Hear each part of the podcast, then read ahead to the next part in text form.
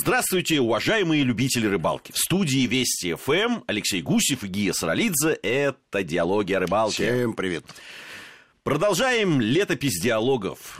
По-прежнему находимся в 1999 Потому что он был насыщенным, полным рыболовных событий. И одно из главных, наверное, событий был наш вояж на Камчатку. Какой же рыбак, особенно из средней полосы России, Да, да, не да, хочет да, оказаться на Камчатке? Вожделенный край, Эльдорадо, я бы Эльдорадо сказал. абсолютное и полно историй про Камчатку. Особенно интересно их слушать из уст людей, которые там побывали, а мы-то там побывали. При этом побывали со съемочной группой. У нас был довольно большой коллектив.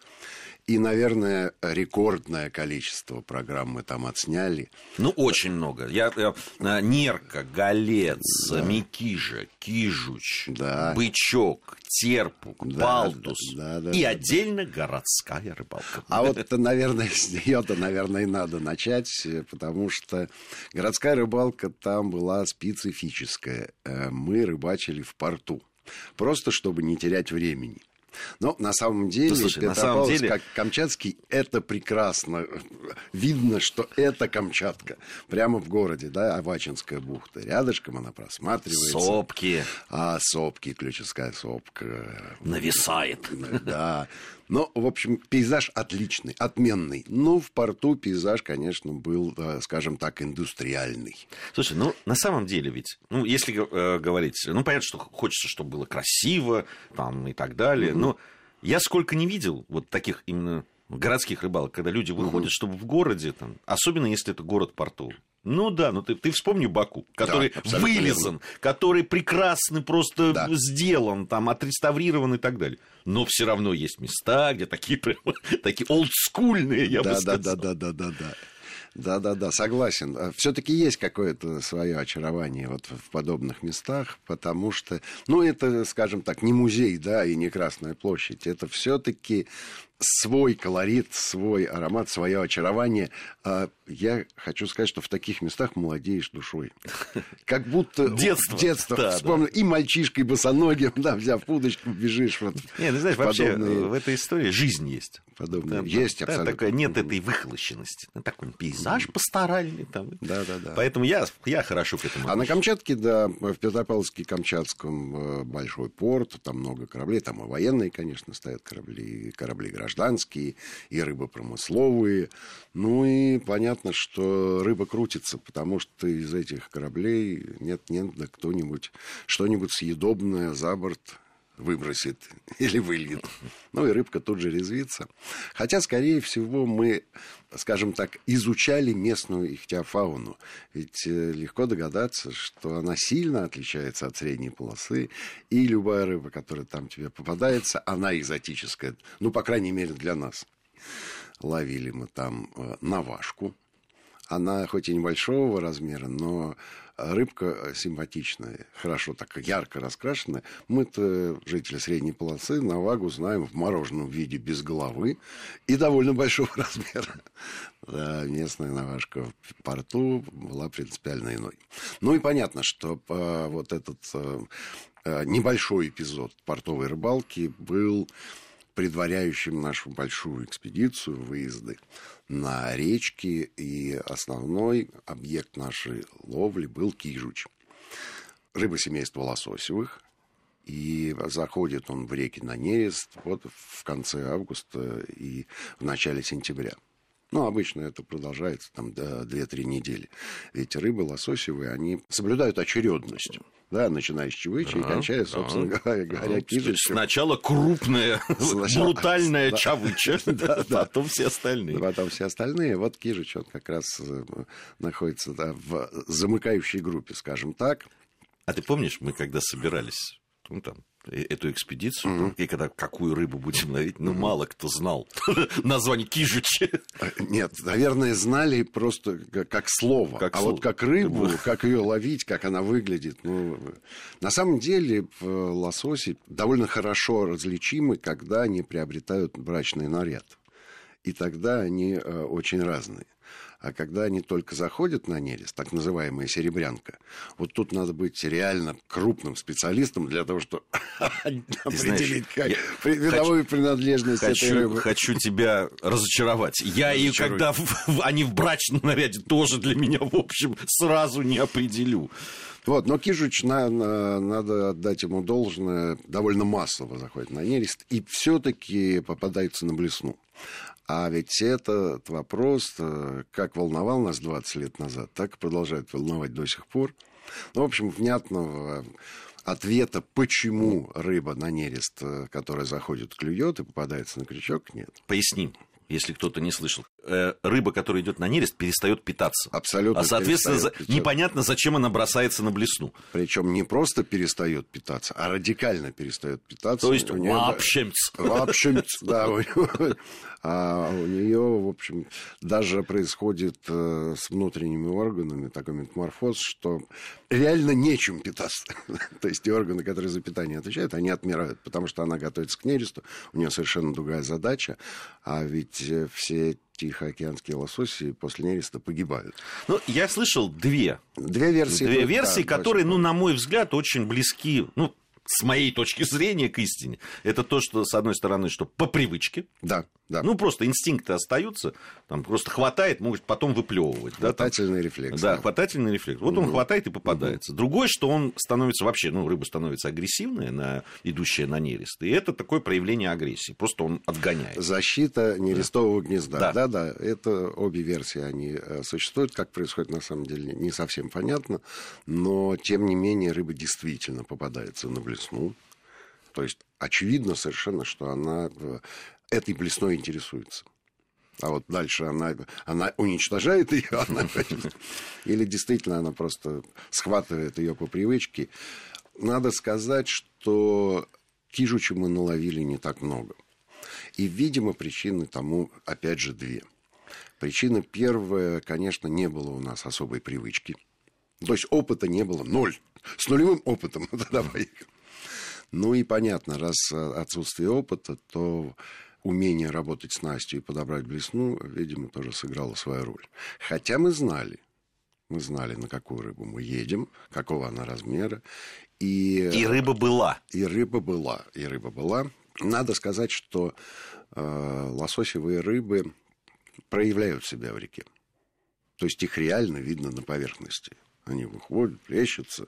Ну, они же поднимаются вверх по реке не таясь они это делают, не прячутся. Они очно поднимаются. Ну и дальше ситуация такая, что у них нет особых мест стоянки, потому что они находятся в движении. Хотя рыболовы, которые с нами были, э, говорили относительно того, что рыба, поднимаясь, все-таки иногда становится где-нибудь за, за тишок, да, за камушек, и вот там-то ее надо уязвить. Хотя, с другой стороны, ну, если рыба отдыхает, зачем ей клевать? Если она и так это не собиралась делать. Но просто, видимо, появляется скопление этой рыбы. Надо отметить вот что, что лов лососевых рыб носит лицензионный характер. И там мы по-честному купили лицензию, нам ее выписали на вылов там, трех или там, четырех особей кижуча, и э, мы ровно в этих рамках э, старались держаться. Четыре рыбы у нас было. Ну, у нас, конечно, не групповая лицензия была, а индивидуальная для каждого. Ну, вот я свои две рыбины поймал и был совершенно доволен. Обычное для рыболова понятие «борьба» с трофеем, которая почему-то всех страшно возбуждает. Но до какой-то степени, наверное, воплотилась жизнь. Кижич был в районе там, 4-5 килограммов. То есть вполне себе э, серьезная, серьезная рыбина. Ну и река с довольно сильным течением. Добавляет. Которая, да, да, да, добавляет э, радости, убавляет сил у рыболовов, которые эту рыбу тащат. Там замечательный, конечно, произошел э, случай, который стал украшением, я считаю, программ да. Да, Этот да, вот да, лисенок, да, который там абсолютно нахальный пришел. Да, получилось так, что мы, в общем, на каком-то островке по середине реки остановились И местные егери, да, надо отдать, кстати, им должное, замечательные ребята. Они знающие, они опытные, доброжелательные.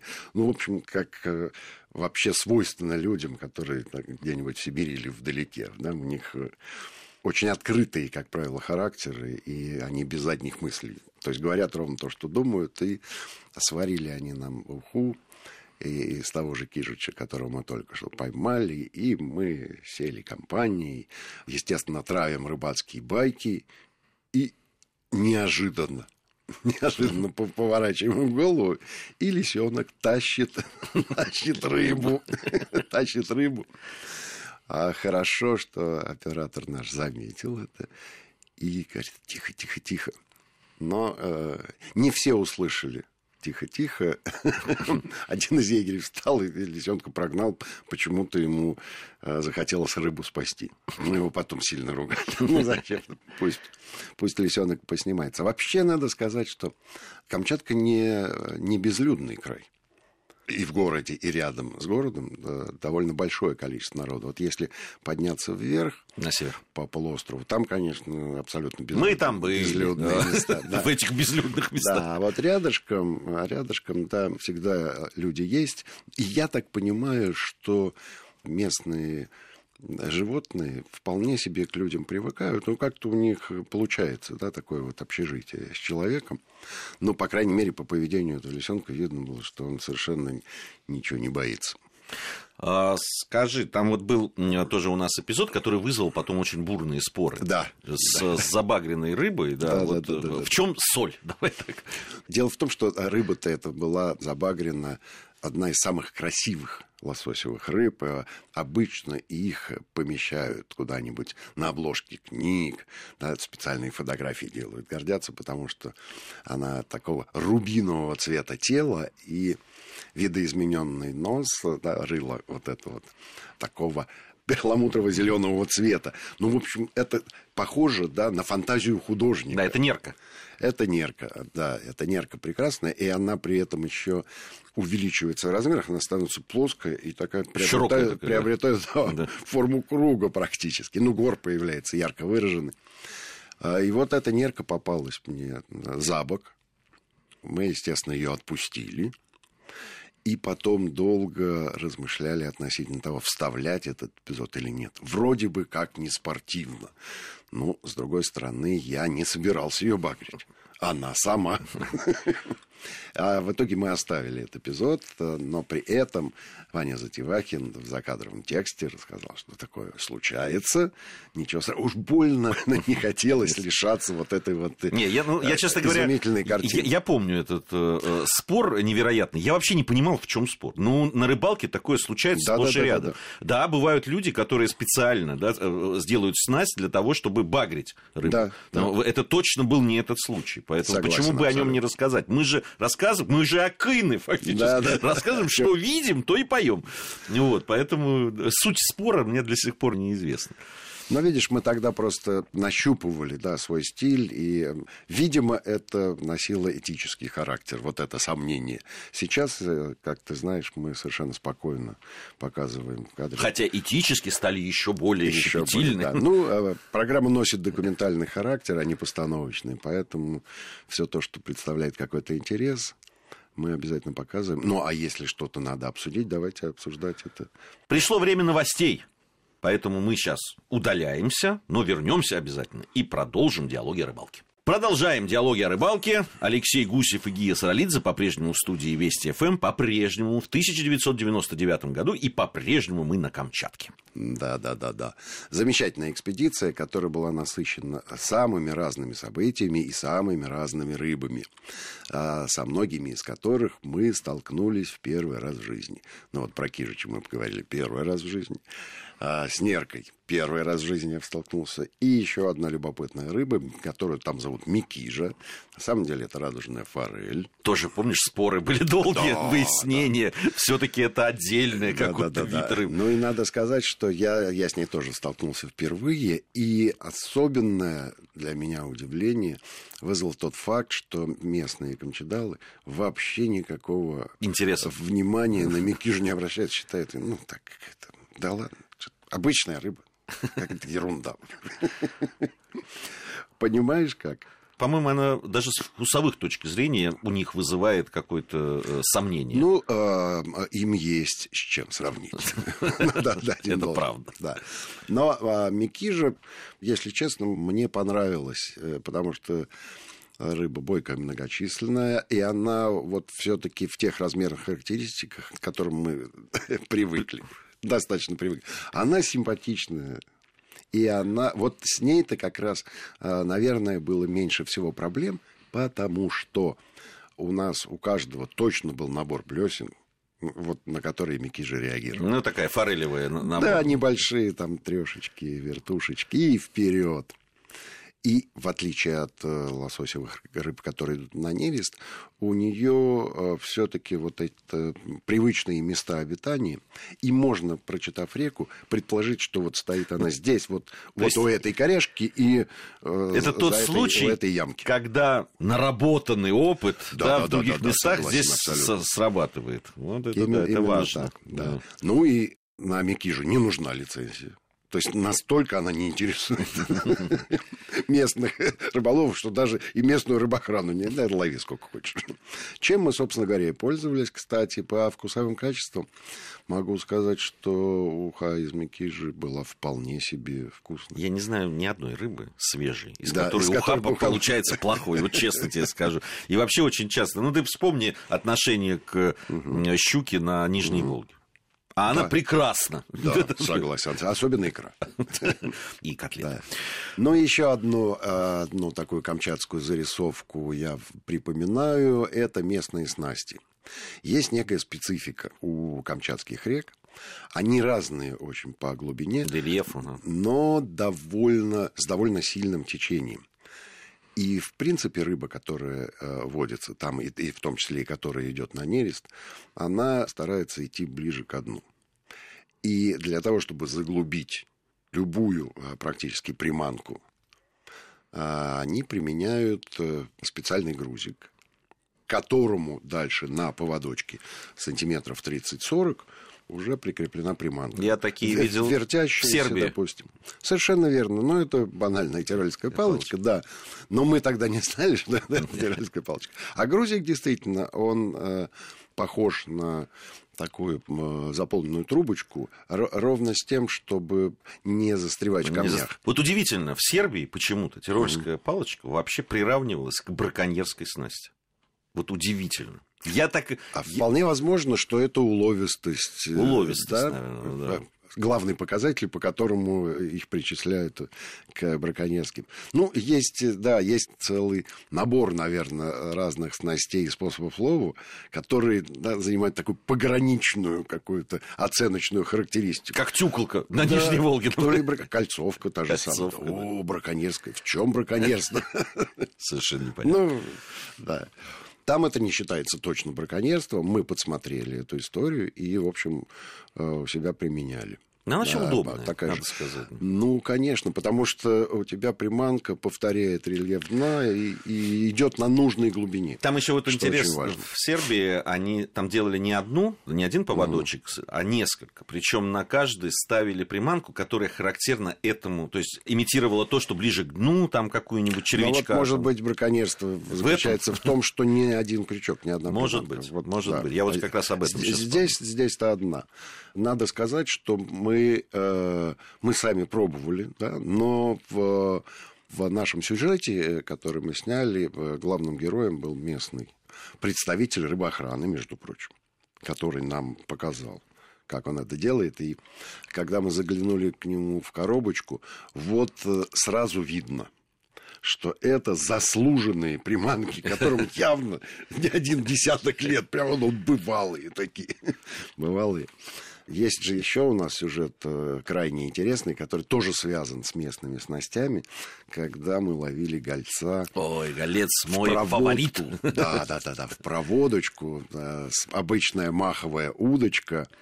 И в качестве насадки использовалась э, вареная красная икра довольно большого размера.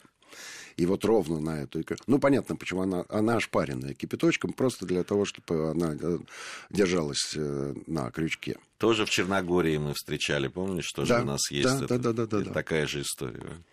Ну, э, распространенные, конечно, подобные uh-huh. способы лова. А в кадре это выглядит очень эффектно. Потому что вот тут-то понятно, как работает снасть. Она, и голец-то не маленький. Да, там. Был. Так. Но потом голец сильный, он да, там да, даже да, да. до килограмма голец, он э, бьется.